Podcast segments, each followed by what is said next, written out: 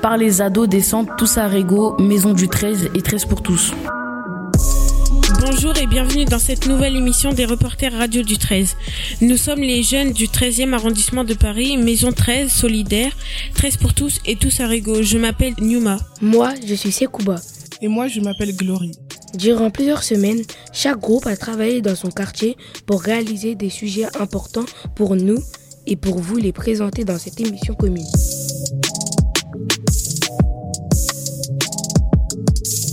Sommes le mercredi 5 avril et notre émission est enregistrée dans les locaux de Maison Très Solidaire dans le quartier Kellerman. Dans cette émission, nous aborderons trois grandes thématiques, les discriminations, la pauvreté et l'alimentation.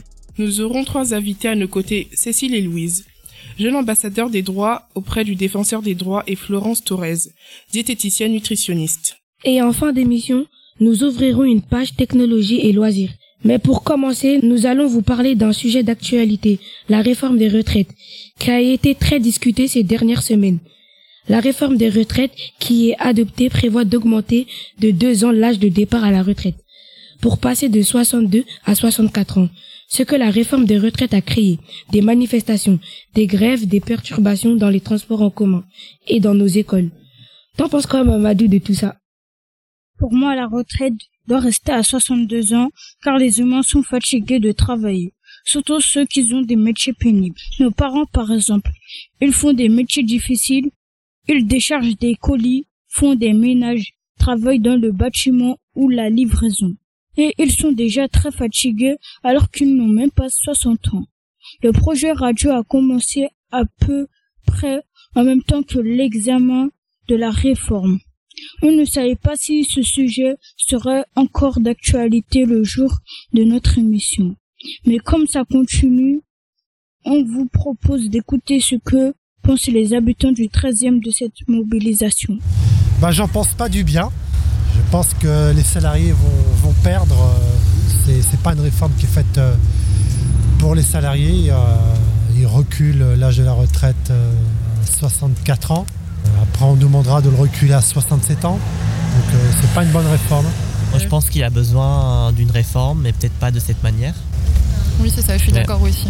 Il faut une réforme, mais euh, là, ça prend pas du tout en compte euh, bah, la pénibilité du travail. Euh, et l'espérance de vie. La réforme de retraite, moi, je suis pas trop politique, mais tout, être humain doit avoir une retraite quand il travaille. Mais il retraite bien. Personnellement, je suis pas d'accord avec la réforme parce que je trouve ça injuste de demander aux, salariés, aux travailleurs de, travailler plus longtemps.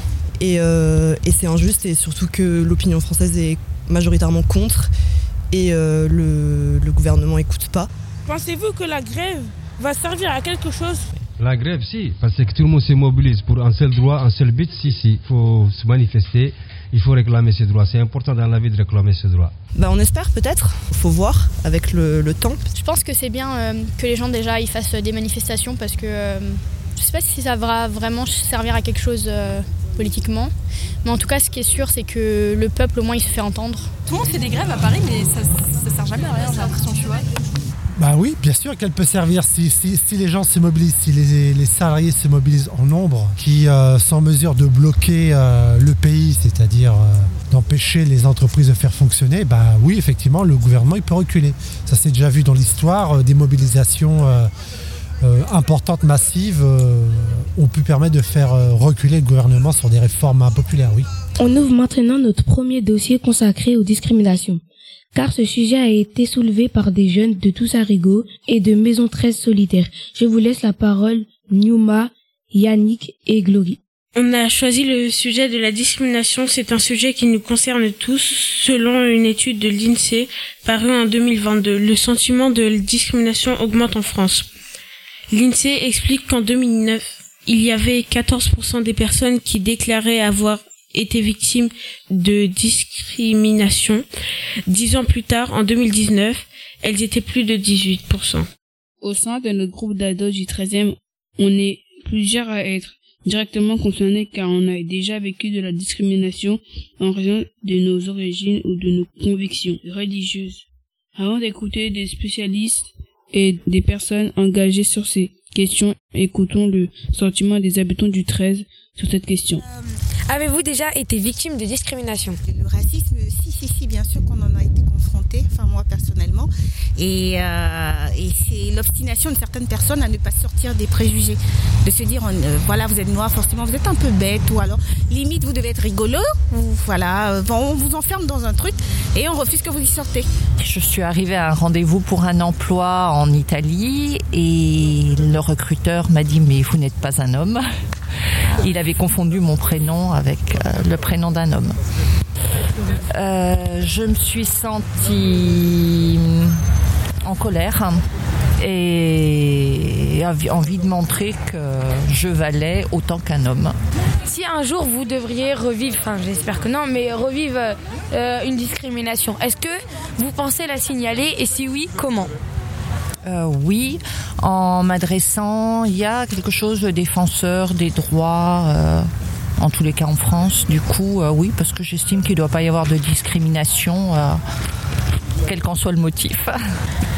plus fait de la sensibilisation parce qu'il y a des gens qui sont pas sensibilisés sur le sujet et qui croient peut-être ne pas discriminer la personne, mais, euh, mais au moins sensibiliser, euh, sensibiliser les gens sur le sujet. Par exemple, en parler sur les réseaux.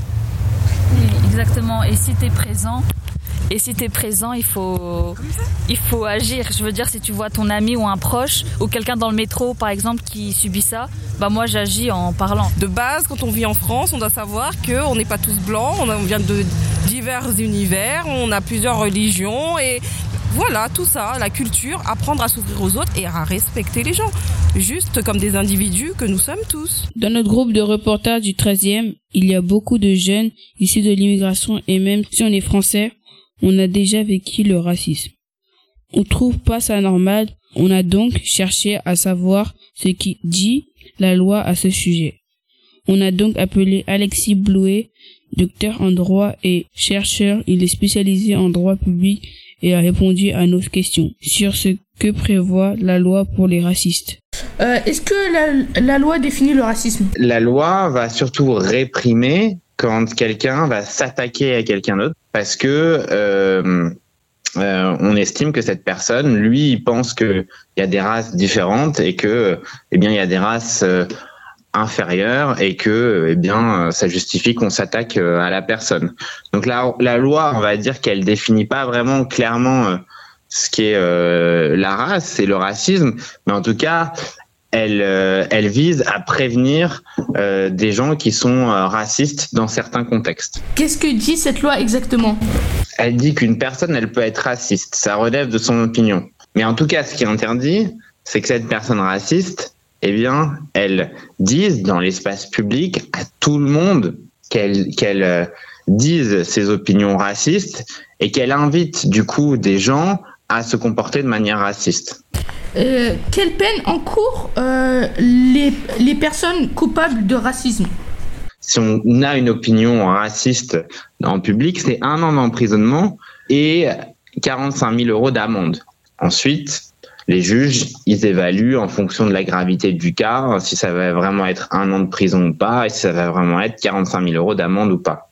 Si on s'attaque à quelqu'un euh, physiquement, si on fait ça et qu'il y a une motivation raciste derrière, on va être encore plus puni. Ça s'appelle une circonstance aggravante. Et si on est victime de racisme, quelle, euh, quelle démarche euh, on doit faire? Moi, je vais vous dire, il faut aller voir la police. Mais bon, souvent, vous, quand, comme vous êtes très jeune, euh, c'est très difficile d'aller voir la police. Alors peut-être en parler. Euh, si vous êtes à l'école, si ça se passe à l'école, allez voir la direction de l'école. Et normalement, elle doit prendre les choses en main. Si par, mais si c'est hors du cadre de l'école, si c'est hors du cadre d'une institution, par exemple, si ça vous arrive, je ne sais pas, moi, dans la rue, euh, dans le métro, alors moi, je vous dirais, allez voir vos parents, parlez-en à vos parents, et peut-être allez voir ensemble la police. Si vous faites pas confiance à la police, alors peut-être que vous et vos parents, vous pouvez aller voir un avocat. Un avocat, c'est quelqu'un qui connaît la loi, qui pourra peut-être vous aider à porter plainte. Je me tourne maintenant vers nos deux invités, Louise et Cécile. Bonjour. Bonjour. Vous êtes tous les deux membres du Défenseur des droits. Pouvez-vous nous parler du rôle de cette institution et comment elle peut aider les gens à victimes de racisme? Ok. Alors le défenseur des droits, du coup, c'est une administration qui est indépendante de l'État. Donc il y a plusieurs modalités qui garantissent son indépendance. Et euh, par exemple, dans le cas euh, qui a été cité dans l'interview euh, que tu as faite, si quelqu'un reçoit une injure raciste, on est dans le cadre de la discrimination. Parce que un des critères de discrimination, ça va être, par exemple, l'appartenance réelle ou supposée à une origine ou l'apparence physique. Et donc, dans ces cas-là, on va pouvoir saisir le défenseur des droits. le défenseur des droits dispose de plusieurs délégués qui tiennent des permanences. Donc, ça va être des personnes dans les maisons de justice ou autres qu'on va pouvoir facilement contacter, qu'on soit mineur ou majeur. Donc euh, la question qui a été posée euh, euh, précédemment correspond aussi à, à ce que le défenseur des droits peut faire. Ça peut être aussi un intermédiaire justement. au lieu d'aller voir directement la police, on sait qu'on a les délégués du défenseur des droits qui sont disponibles à l'écoute pour tout citoyen qui aurait un problème en lien avec ça.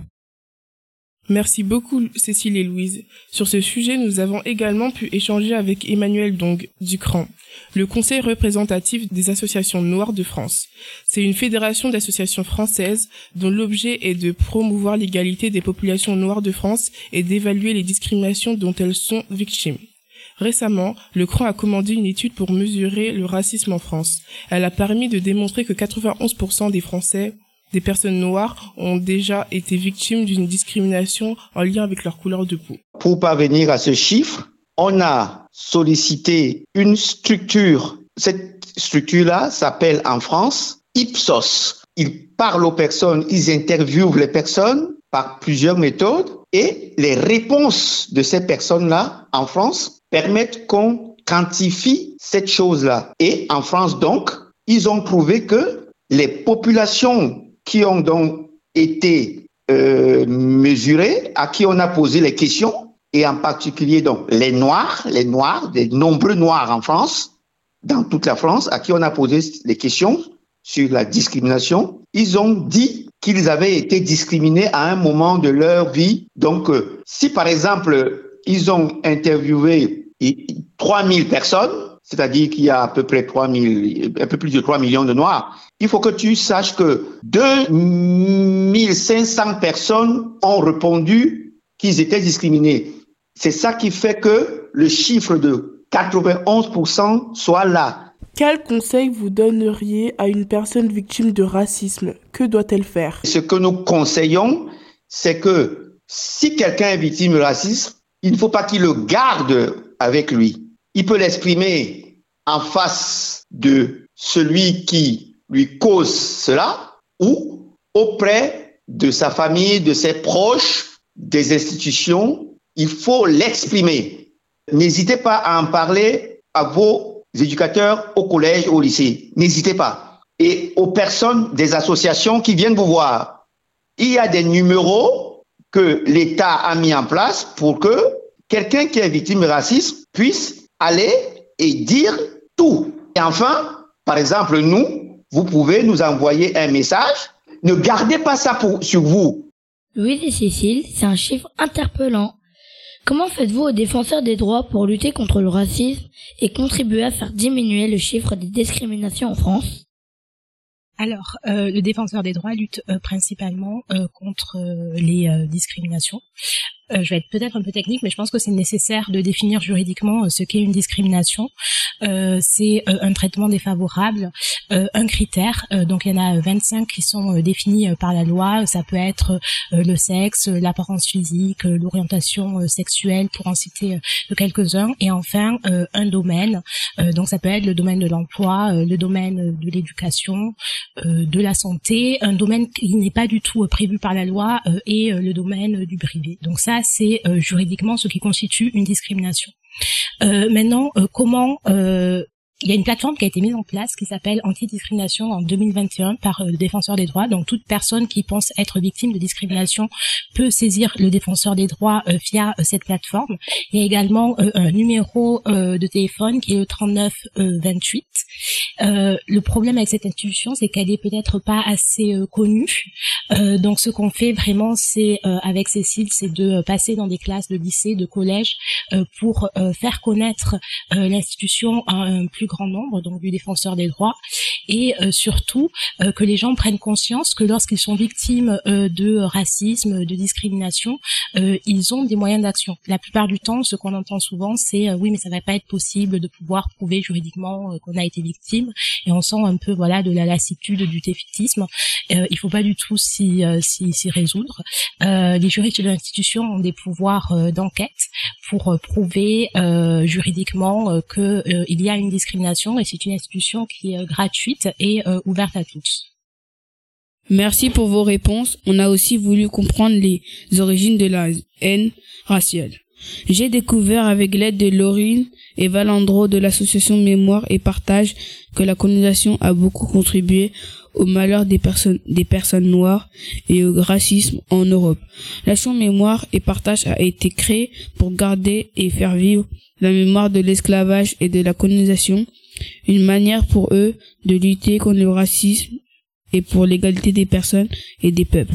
Donc Mémoire Partage, c'est la spécificité, c'est de faire connaître l'histoire de l'esclavage, un réseau qui réunit cinq antennes. Euh, dont la maison mère euh, Mémoire et Partage a vu le jour il y a 25 ans maintenant à Bordeaux. Euh, il y a l'antenne du Havre aussi qui a vu le jour il y a maintenant 3 ans. nous avons l'antenne de La Rochelle euh, l'antenne de Bayonne et puis nous, la dernière année, euh, l'antenne de l'antenne Île-de-France. Et nous, la particularité de l'Île-de-France, c'est de pouvoir euh, montrer les lieux, les institutions qui ont été construites grâce à l'argent de l'esclavage, grâce aux négriers. Donc comme on a l'Élysée, il y a l'hôtel de la Marine. Quelle est la définition de la colonisation? Un, pays qui va dans un autre pays pour prendre le pouvoir et exploiter les ressources et la population par la même occasion. C'est tout simplement le pays colonisateur qui, lui, devient le, régent de tout le pays euh, colonisé. Et donc, qui profite des ressources du pays pour les envoyer dans le sien et pour s'enrichir un peu plus. Le peuple qu'on colonise, on insiste sur le fait qu'ils puissent oublier toute leur culture, leur religion, leurs croyances pour qu'ils puissent assimiler euh, les croyances et religions du colonisateur. Quand il y a la conférence de Berlin, donc il y a eu plusieurs pays d'Europe qui se sont réunis, en plus des États-Unis, et qui ont décidé de... Donc là, je parle de la colonisation en Afrique. Hein. Ils ont partagé l'Afrique sans même tenir compte des clans, des familles. Ça a été divisé comme ça, euh, sans tenir compte du peuple africain et sans tenir compte des frontières. Et d'où découle la, découle la colonisation. Il y a la colonisation par euh, les, les Français, euh, les, Allemands, les Anglais, les Portugais. même si l'esclavage a été aboli chez nous en 1848, on a retrouvé une autre forme d'esclavage par rapport aux Belges, aux Français, où les, où les familles étaient prises en otage si les hommes refusaient de faire certains travaux. L'esclavage a réduit les, les, les, femmes et les hommes noirs à des meubles. Donc pas des êtres humains, sont des meubles, des biens meubles. On peut en faire ce que l'on veut. Donc automatiquement, cette conception, cette vision du monde a perduré jusqu'à aujourd'hui. Et il y a encore des gens qui regardent les Noirs comme des êtres inférieurs, comme des personnes qui ne sont pas capables de, penser, de, produire quelque chose de grand. C'est l'histoire de, cette colonisation, c'est une douleur, c'est une souffrance. Et il faut la faire, il faut la faire reconnaître. Il faut l'amener sur le, sur le terrain et que la France, notre pays, reconnaisse ce qui s'est passé, tout simplement. Nous l'avons entendu, il y a un lien entre le racisme et le passé colonial. Louise et Cécile la lutte contre les discriminations doit-elle aussi passer par une meilleure compréhension de ce passé colonial selon vous? Euh, oui, tout à fait. Euh, du coup, dans nos interventions, parce que comme l'expliquait Louise, on intervient dans les collèges et les lycées, on explique aussi euh, comment euh, se construit le processus de discrimination.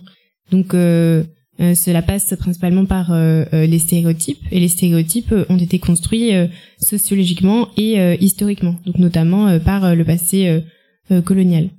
Il y a notamment du coup en 2001 Christiane Taubira qui a fait passer une loi qui reconnaît l'esclavage comme un crime contre l'humanité et donc ça a été une avancée assez importante dans les les droits à l'égalité et la reconnaissance du coup de la lutte contre les discriminations. Donc évidemment, je pense que la reconnaissance de euh, euh, du passé, de ce qui a existé historiquement et la conscience des, des racines en fait du des problèmes de discrimination et de racisme qu'on peut avoir euh, aujourd'hui est extrêmement important et notamment pour changer les mentalités et faire évoluer les situations factuelles qui existent aujourd'hui. Merci à tous pour tout ce travail sur les discriminations et le racisme. On va faire une petite pause musicale et accueillir de nouveaux camarades. On connaît les fantasmes, on connaît l'amour et les bons avocats. Je contrôle ma vie, les autres. Y'a que l'amour, j'achète pas avec ma carte de crédit. Ok, ouh, ouh, baby, mon cœur est solide. Ne me protège pas, demande-moi plutôt de charger fusil. C'est fini les travaux, je suis un négro capable. Et au premier date, je me suis pointé en survêt de capa. Des billets sur le déco, des bijoux en stock. Sur la route en étant carbo, je te jette des clins d'œil. Tu sais, j'ai la folie des grandeurs. Suis-moi si t'as pas peur, suis-moi si t'as pas peur. Si tu sais pas faire, je vais t'apprendre. Suis-moi si t'as pas peur, suis-moi si t'as pas peur. Tout réussir, baby, fais-moi signe. Si toi aussi tu réfléchis comme moi. En amour comme en business, baby, dis-moi si t'es capable d'aller jusqu'au bout pour moi. On connaît l'argent, on connaît les fantasmes, on connaît l'amour et les bons avocats. Dégainer l'anneau, pour signer les contrats. Tu veux des cadeaux, je passe coup de fil au comptable. Pas facile à manier, tu connais, je suis ça comme. Non, y a pas de manière, j'ai capté, je suis ça comme. Tu veux être mon allié, on s'est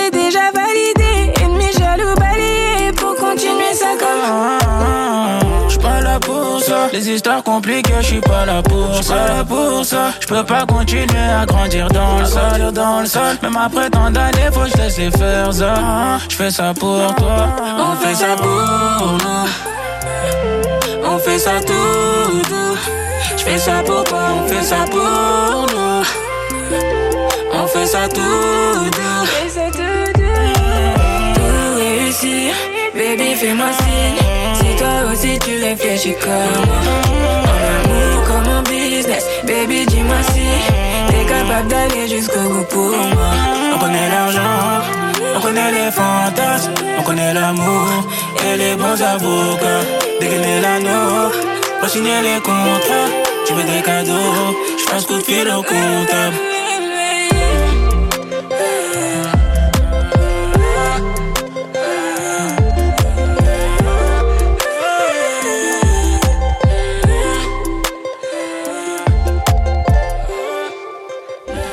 On vient d'écouter le titre Comme moi de Ronisia et Chakola. Nous sommes de retour sur le plateau des reporters radio du 13. On passe maintenant à un deuxième thème important pour nous, la pauvreté.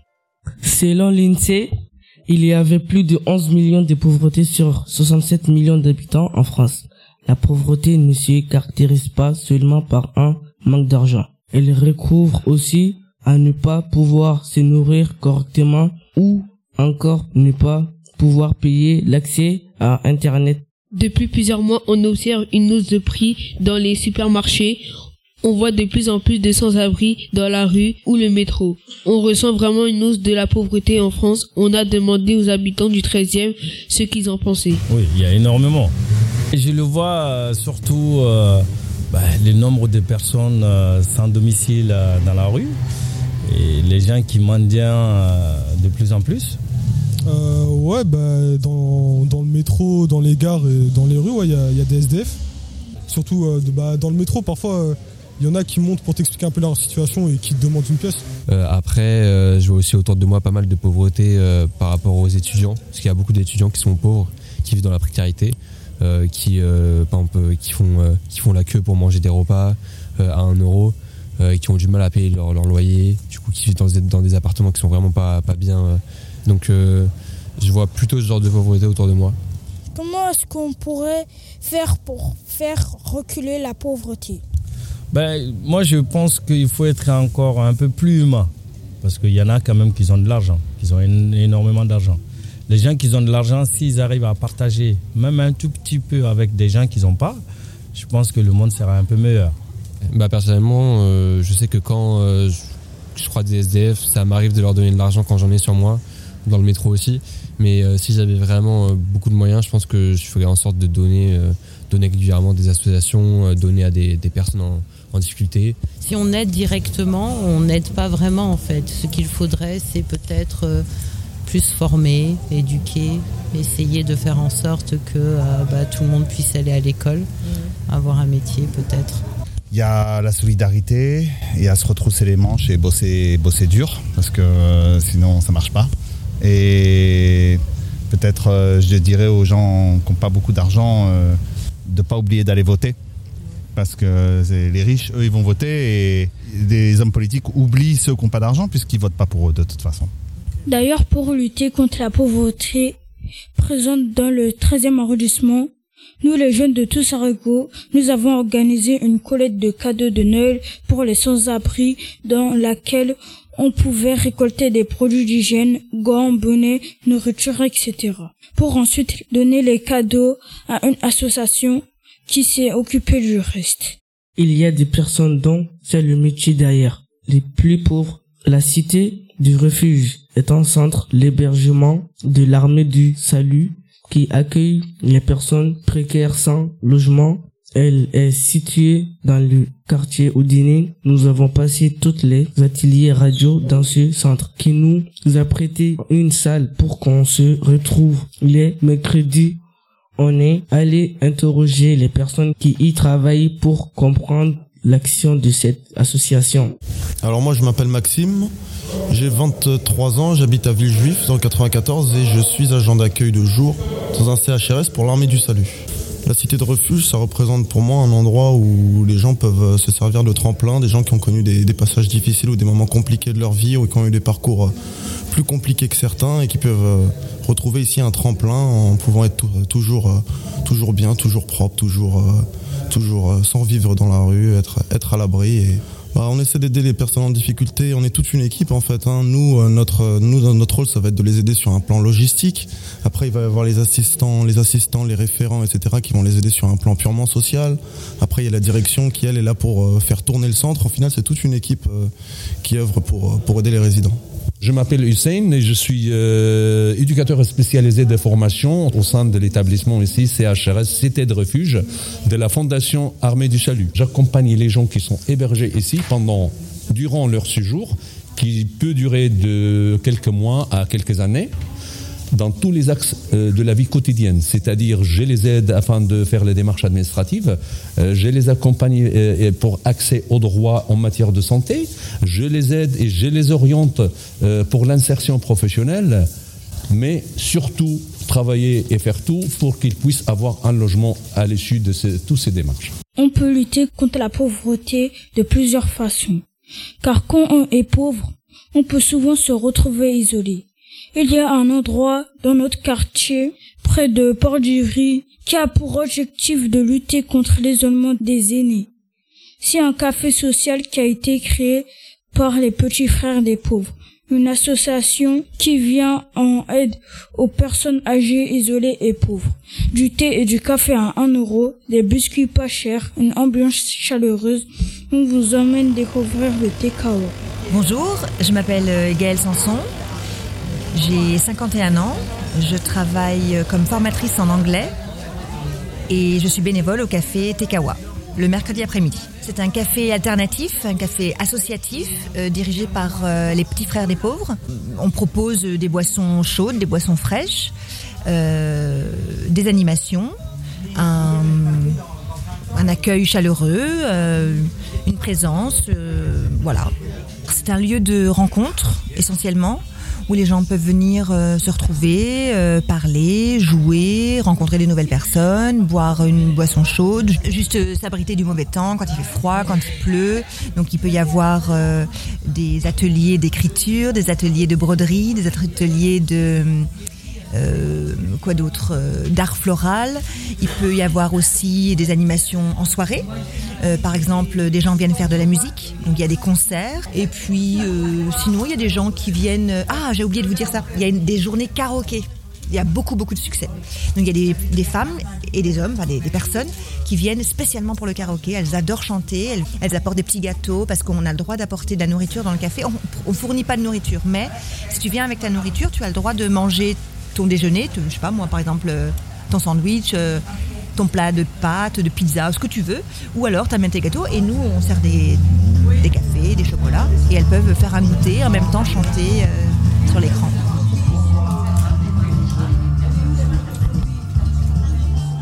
Je chante au karaoké, j'aime beaucoup. je m'appelle Yvette, j'habite le 13e, j'ai 71 ans. Eh ben, en ce moment, je suis en train de manger un nounours. Regarde. Alors, ce que je fais en ce moment, ben, je fais du tricot avec les, dames que tu vois là autour de moi. Et puis, on discute de tout et de rien. Et je fréquente le Tekawa depuis deux ans et demi, trois ans. Ici, je rencontre des gens, je peux. euh, les boissons sont pas très chères, je peux sortir tout. Comme ça, je peux venir tous les jours. Avant, j'étais un peu réservée, je parlais pas beaucoup aux gens, et maintenant, je discute avec tout le monde. C'est ce que ça m'apporte, et puis euh, ça me fait du bien.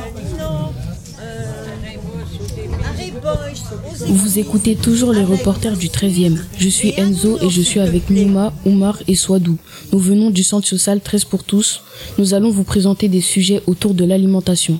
Un sujet qu'on a envie, qu'on a eu envie de décliner en se posant plusieurs questions. Quel est l'impact de la hausse des prix sur notre alimentation? Est-ce que les parents laissent moins leurs enfants à la cantine de l'école? Est-ce que les habitants du 13e continuent à aller au restaurant en ce moment? Mais aussi des questions en lien avec l'alimentation et le sport. Quel régime alimentaire adopte-t-il? On aura une invitée avec nous pour discuter de tout ça. Elle s'appelle Florence Torres et elle est diététicienne, nutritionniste Comment parler de l'alimentation sans parler de la cantine? On a tous été élèves un jour et on est tous allés manger à la cantine. Chacun d'entre nous s'est retrouvé avec des légumes pas appétissants sur son plateau. On a commencé par questionner les habitants du quartier sur leurs souvenirs de cantine. Écoutez leurs réponses. Ah, la mienne n'était pas bonne. Et, et je n'aimais pas la langue de bœuf. Et oui, il y a toujours la langue de bœuf. Dans ouais. Hum, La cantine était très bonne à l'époque. En plus, c'était cuisiné sur place. C'était pas la mairie qui livrait. Donc, c'était très bon à l'époque. Les plats froids, ça, ça me plaît pas trop. Mais le dessert, c'est bon. Et les enfants, est-ce qu'ils sont inscrits à la cantine? Non, mes enfants n'aiment pas la cantine et on habite à côté. Ils veulent absolument pas manger à la cantine. Euh, J'ai deux enfants, il y a le garçon il fait la cantine, la, la fille rentre manger chez elle. Ça dépend du jour. Est-ce que la cantine a augmenté? Oui, oui, oui, tout, tout, tout est augmenté, tout en augmentation. Bah, elle est augmentée un petit peu, mais pas beaucoup.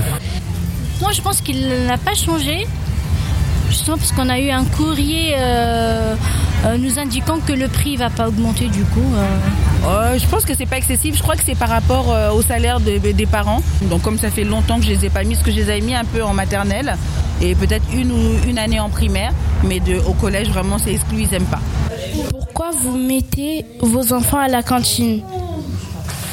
Euh, parce que comme ça, je peux travailler? Si je le cherche euh, à l'école euh, midi et retourner euh, une heure après, je peux rien faire. hein. Je trouve que quand les enfants qui mangent à l'école, elles peuvent manger des choses différemment à la maison. Je trouve que c'est une bonne chose pour, pour elles. En plus, avec les autres enfants, donc c'est une bonne ambiance. Peut-être elles peuvent découvrir quelque chose. Parce qu'à la cantine, c'est très varié, les, les menus. Est-ce que vous trouvez que la cantine était équilibrée? Oui, euh, vu le menu, ça va. Il y a tout, euh, légumes, euh, viande, euh, euh, céréales, enfin, un peu de tout, oui. Mais par contre, euh, ma fille, euh, souvent, euh, se plaindre, elle n'est pas assez mangée, elle, elle a, elle a faim toujours euh, après-midi. Bonjour Florence Torres, vous êtes diététicienne. Et vous, quels sont vos souvenirs de cantine? Bonjour. Donc, euh, j'ai pas que des bons souvenirs de cantine. Euh, moi, j'aimais pas tellement la viande parce que je trouvais que c'était toujours filandreux, bizarre. J'aime toujours pas trop la viande. Mais aujourd'hui, au cabinet, quand je vois des enfants, je leur dis que ça serait bien d'en manger une partie quand même de la viande, du poisson, parce que c'est ça qui permet de pas avoir très faim dans l'après-midi. C'est des protéines animales et ça, ça nous amène une satiété et du coup l'après-midi, bah, on n'a pas envie de prendre des goûters. Qu'est-ce qui peut plaire aux enfants et en même temps rester un repas équilibré pour les jeunes? La plupart des enfants aiment les pâtes. Euh, ils aiment le poulet aussi. C'est des aliments qui ressortent assez facilement dans dans les enquêtes. Euh, moi, ce que je conseille, c'est s'il y a des aliments qu'on n'aime pas trop, d'ajouter quand même des aliments qu'on aime bien. C'est-à-dire qu'effectivement, s'il y a des pâtes et du poulet, euh, bah, de rajouter euh, des fruits, d'essayer de, de consommer des desserts assez simples, des desserts pas trop compliqués. Mais les pâtes, le poulet, ça peut être des aliments très simples et qui sont très très bons sur le plan nutritionnel et que les enfants peuvent aimer. Comment peut-on éviter le gaspillage alimentaire dans les cantines? Alors, euh, la personne qui était interviewée avant euh, en a parlé un petit peu. Euh, il y a dans toutes les caisses des écoles des commissions menus dans lesquelles on a des élèves qui assistent et des parents d'élèves. Et moi, je pense que c'est important de, de prévoir des menus qui ne soient pas entièrement un peu euh, on sait très bien certains aliments qui sont pas du tout appréciés par les enfants. Je pense par exemple le vendredi, euh, si on met du poisson, bah, il vaut mieux essayer de pas mettre du poisson épinard parce qu'il y a aucun aliment qui va être mangé. Donc de mettre peut-être du poisson riz pour que si jamais ils mangent pas du riz, au moins il y a du poisson, pardon, au moins il y a le riz.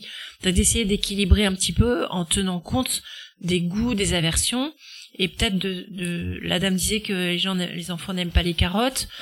Bon, euh, on peut pas dire qu'on n'aime pas un aliment si on le goûte pas déjà, donc peut-être est-ce qu'ils ont goûté ou pas. Et puis si réellement il y a un problème avec les carottes, bah c'est pas grave, il y a des tas d'autres aliments qu'on peut mettre. Donc peut-être tenir compte de de l'histoire et de et des des goûts des enfants aussi au-delà de, de, du pur euh, équilibre alimentaire.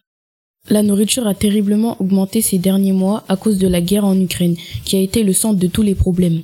Avec l'inflation, on pourrait penser que c'est la crise pour les restaurants du quartier.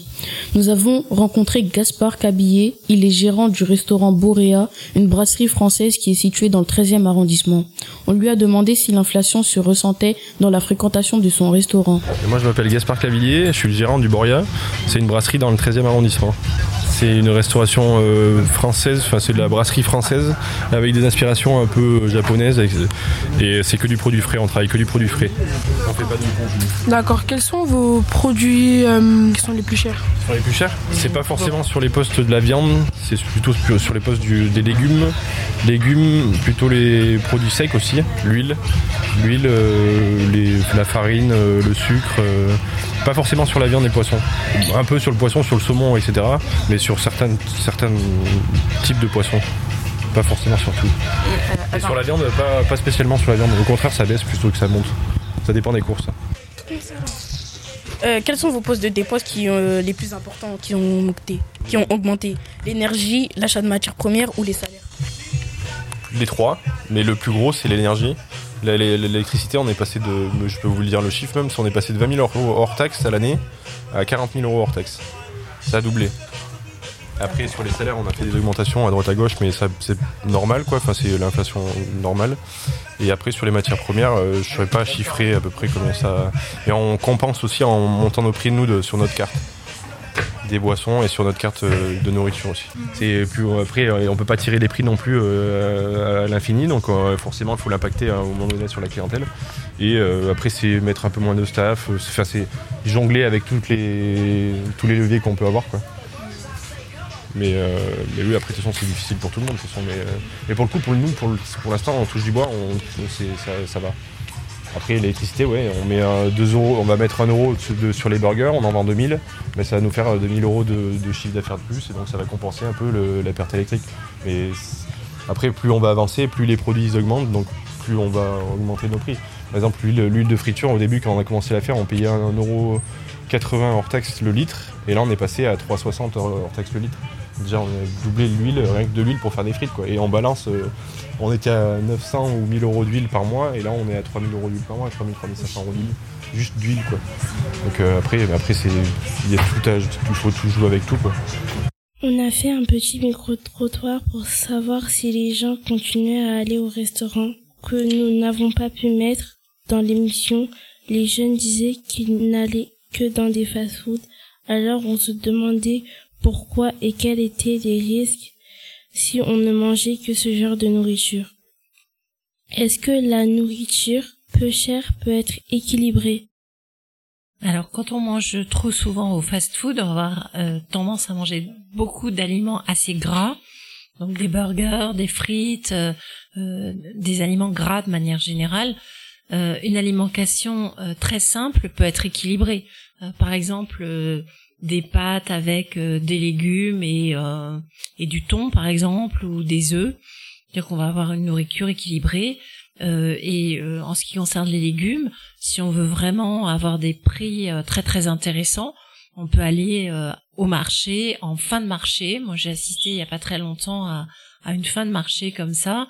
Les, les commerçants euh, bradent un petit peu les légumes qu'ils ont pour pas avoir les, à les remmener. Donc, si on veut acheter vraiment pas trop cher, on peut aller acheter des légumes en fin de marché, rajouter des pâtes ou du riz, et puis, euh, je vous dis, soit du thon, soit des œufs en plus. Et là, on va avoir quelque chose de très équilibré et de terminer par un fruit, par exemple. et là, on aura quelque chose de très équilibré et de pas gras du tout. Et maintenant pour les sportifs qui nous écoutent ou ceux qui voudraient s'y mettre, on s'est intéressé à la nutrition sportive. La consommation de compléments alimentaires a explosé ces dernières années. En 2020, 2 milliards d'euros de compléments alimentaires ont été vendus. On est passé d'un marché de niche à une tendance de fond. Aujourd'hui, ce type de produit n'est plus réservé qu'aux sportifs de haut niveau. Nous sommes donc allés demander à des gens dans une salle de sport quel type de produits ils consommaient. Est-ce que vous avez une alimentation spécifique en rapport avec votre pratique sportive? Oui, bien sûr. Je mange, euh, je mange beaucoup, beaucoup, bah, beaucoup protéiné. Euh, j'essaie d'équilibrer mes glucides. Enfin, j'essaie vraiment de, ouais, d'avoir le, truc le plus optimal possible. J'essaye. Hein, je suis pas nutritionniste, donc j'essaye. Prendre des compléments alimentaires, euh, un peu, un peu de prot en poudre, hein, un peu de créatine. Et, voilà, hein, on essaie de faire passer le truc, quoi. Ma consommation de protéines est énorme. Les bonnes protéines, pas trop. Genre, il y a beaucoup de protéines dans la viande blanche, en l'occurrence le poulet. Je consomme énormément de nuggets de poulet. Oui, c'est important, faut manger équilibré. Parce que le sport, ça avec l'alimentation. C'est 50-50. On va dire que l'alimentation, ça fait partie du progrès et du coup, c'est important d'y faire attention. Et euh, au début, j'étais, je calculais tout ce que je faisais. Euh, termes de calories, etc. Euh, je faisais en sorte d'avoir un quota de calories, de progresser comme ça. Maintenant, j'ai une approche un peu plus euh, équilibrée dans le sens où euh, je sais maintenant les calories que chaque aliment représente et donc du coup, bah, j'ai déjà une idée à la fin de la journée qu'est-ce que j'ai consommé. Donc, oui, je contrôle ce que je mange. J'essaye un maximum de manger correctement et, et voilà, tout simplement. Donc ouais, je fais attention à. Ouais.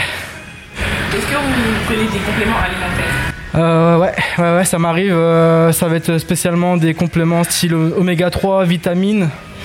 Euh, je prends aussi du collagène. Ces, ces trois-là. Ces trois-là. Et euh, j'ai déjà testé, euh, mais j'ai arrêté de le prendre. C'était, euh, comment ça s'appelait, de la créatine. Parce que je ne ressentais pas vraiment les bienfaits et du coup j'ai arrêté ça. je prenais, mais plus maintenant. Ouais parce que ça me donnait mal au ventre, ce genre de choses. Ouais. Est-ce que vous trouvez que le prix est ça dépend, ça dépend de la marque. Euh, je sais que moi, euh, à l'époque, je le faisais, je me, je me prenais chez MyProtein. Et vraiment, eux, ils sont vraiment pas chers du tout, je trouve. C'est quoi C'est peut-être 15 euros le kilo, c'est que dalle, quoi. Et le kilo, ça tient un mois, peut-être. Donc, euh, non, ça dépend, ça dépend encore du fournisseur.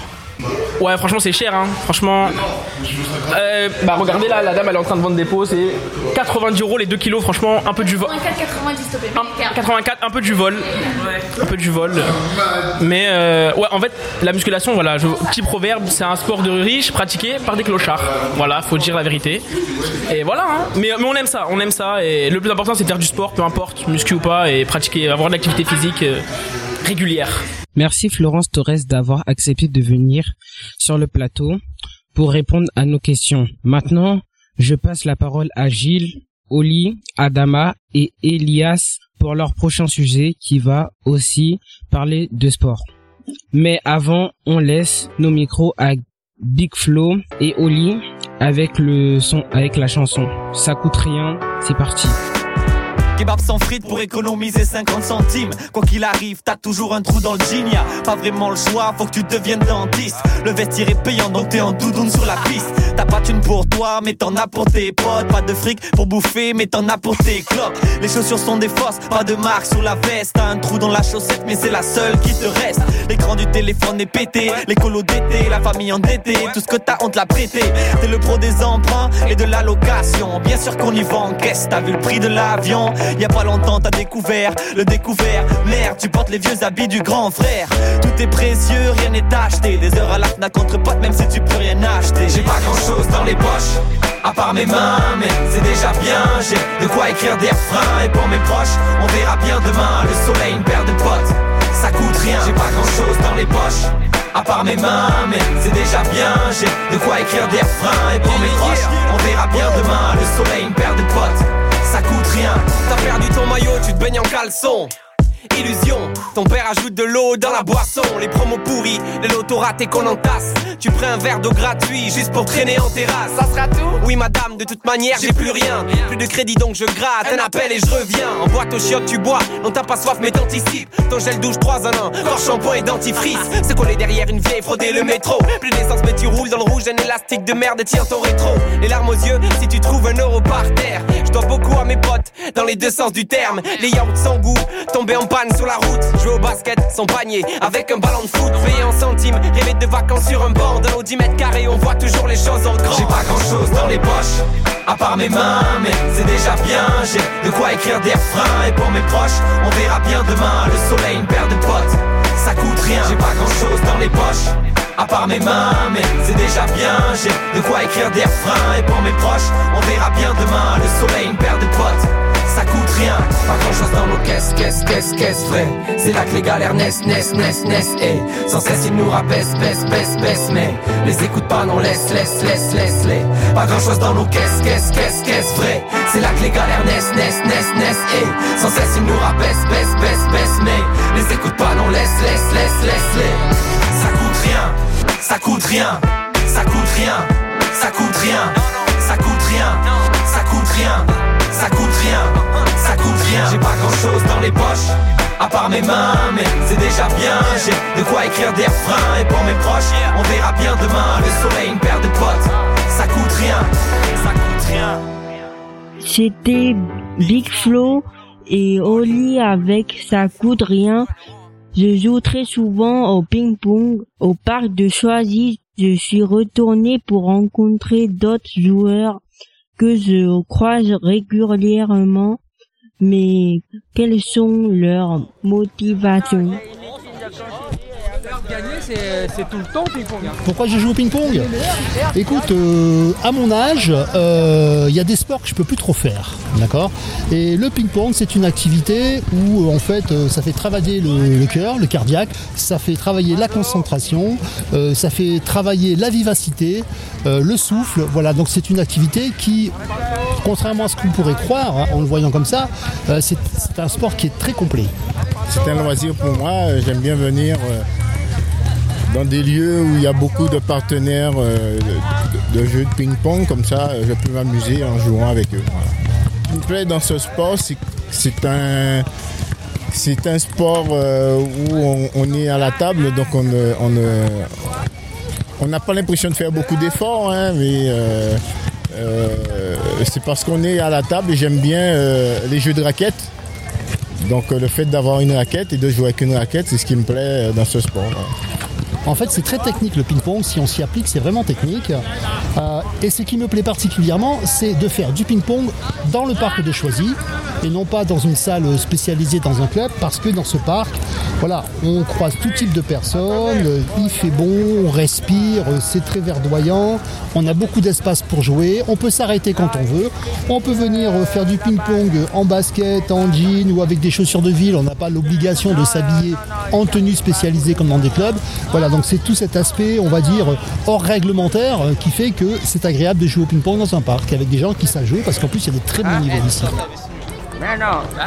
T'es chauffé, bah tu vas, tu, tu vas m'épuiser avant la victoire. L'équipement, est-ce que ça coûte cher? Non, c'est tout à fait abordable. Euh, L'essentiel, c'est d'avoir. euh, bah, il, faut, il faut quelques balles déjà. Alors, les balles, t'en as pour quelques euros. Hein, t'en as pour 3-4 euros euh, selon la qualité de la balle que tu prends. Euh, après, oui, t'as la raquette. Alors, dans la raquette, il y a, il y a deux parties. Euh, Il y a ce qu'on appelle le bois et ce qu'on appelle les plaques. Donc, euh, tu peux t'équiper une raquette correcte pour faire des bons échanges. Tu vas en avoir pour un- entre 40 et 50 euros. Le bois et les deux plaques. Tu prends deux plaques à 10-15 euros, un bois à 25 et puis voilà, tu vas t'en sortir. J'ai fait partie d'un club euh, l'année dernière pour apprendre quelques trucs de ping-pong. Donc je me suis inscrit à un club qui s'appelle Paris 13, qui est le plus grand club de Paris euh, donc de ping-pong. Euh, J'y suis resté quelques semaines. L'ambiance était très très sympa.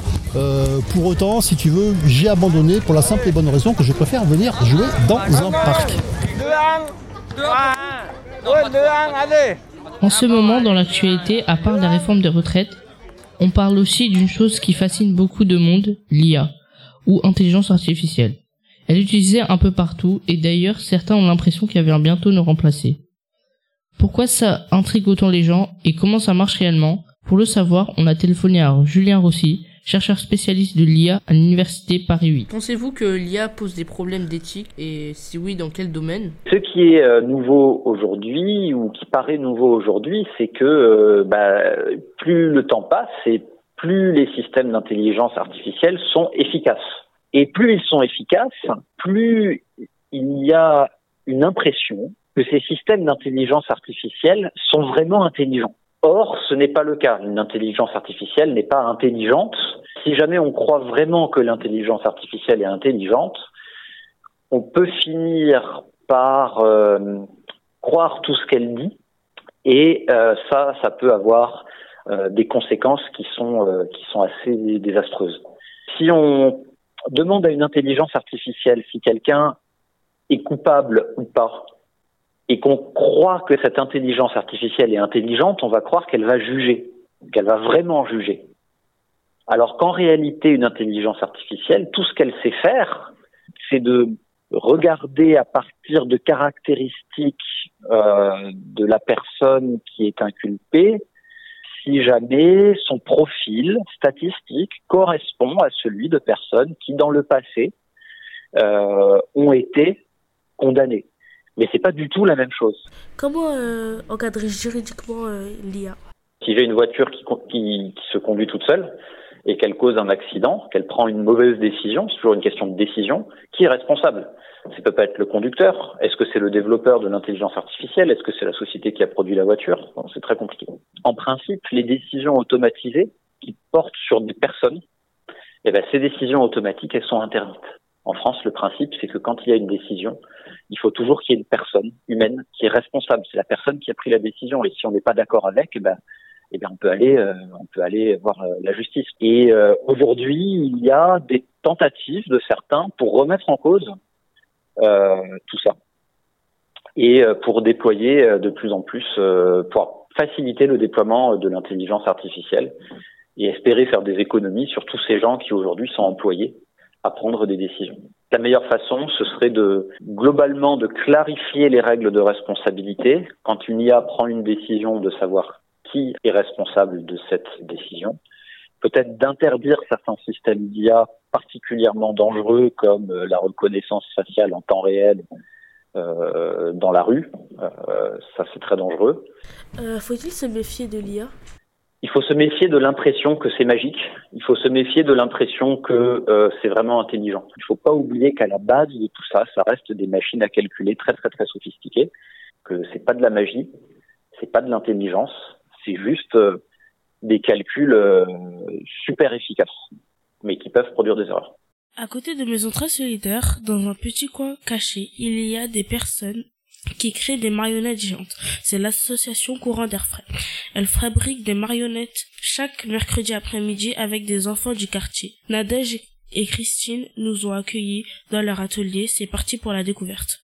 On fait un ours polaire en maquette. Je fais une marionnette, mais c'est un taureau, parce que euh, j'aime bien les taureaux.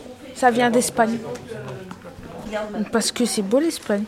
Moi, je fais une euh, marionnette, euh, je fais une girafe euh, qui vient du Tanzanie. Moi, je fais un signe qui vient de la, du Danemark. Comment tu as connu l'assaut? En fait, c'est parce que moi, je vois. En fait, j'habite en face. Quand on marchait, on était attirés par les marionnettes et tout ça. Du coup, on est allé voir Nadège pour lui dire si on pouvait s'inscrire. Et un jour, vu qu'on est dans la même école, euh, eh ben, elle, la- elle m'a proposé d'aller euh, ici. Et du coup, euh, nos mères se sont rencontrées et puis on a fait ça. Tu te rappelles bien C'est une, c'est une association qu'on a créée, euh, Nadège et moi, et on était au lycée ensemble. Euh, moi, je faisais de l'art plastique et elle, elle faisait euh, du théâtre. Les marionnettes, elles réunissent un peu tous les arts. On a trouvé que c'était un peu euh, un moyen de faire euh, les choses qu'on aimait bien toutes les deux. Et là, c'est on travaille sur la thématique des Jeux Olympiques, donc sur les animaux totems des Jeux Olympiques. Du coup, après, on va les peindre, on va mettre du tissu, on va, on va faire les coudre. ou tissu. Faudra aussi faire les mains, mais je sais pas comment on les fait. Pas. Bah, avec de la mousse. Il faut de la mousse pour les mains aussi, mais ça, on n'a pas encore fait. À la fin, on va faire un spectacle, mais je sais, euh, je sais pas vraiment en fait. Quand? Et le défilé a lieu, euh, normalement il avait lieu cet été, mais maintenant on fait à la rentrée. Pendant les vacances, ils vont nous dire de venir pour, nous pour mesurer notre taille. Et comme ça, la taille de l'habit, bah, ça va être euh, la- notre taille normale. Et, et euh, l'habit va s'arrêter à, la- à notre taille normale et par-dessus, ils vont mettre la tête. C'est possible que je vienne l'année prochaine si j'habite toujours ici? Oui, et pourquoi t'habiterais pas ici? Bah en fait, je veux toujours habiter ici. Alors voilà, c'est déjà la fin de notre émission avec la participation de trois centres de Paris 13. Tous à Rigaud, une très solidaire et 13 pour tous. J'espère que ça vous a plu. On aimerait remercier les animateurs qui nous ont accompagnés et tous ceux et celles qui ont participé à ce projet. À la prochaine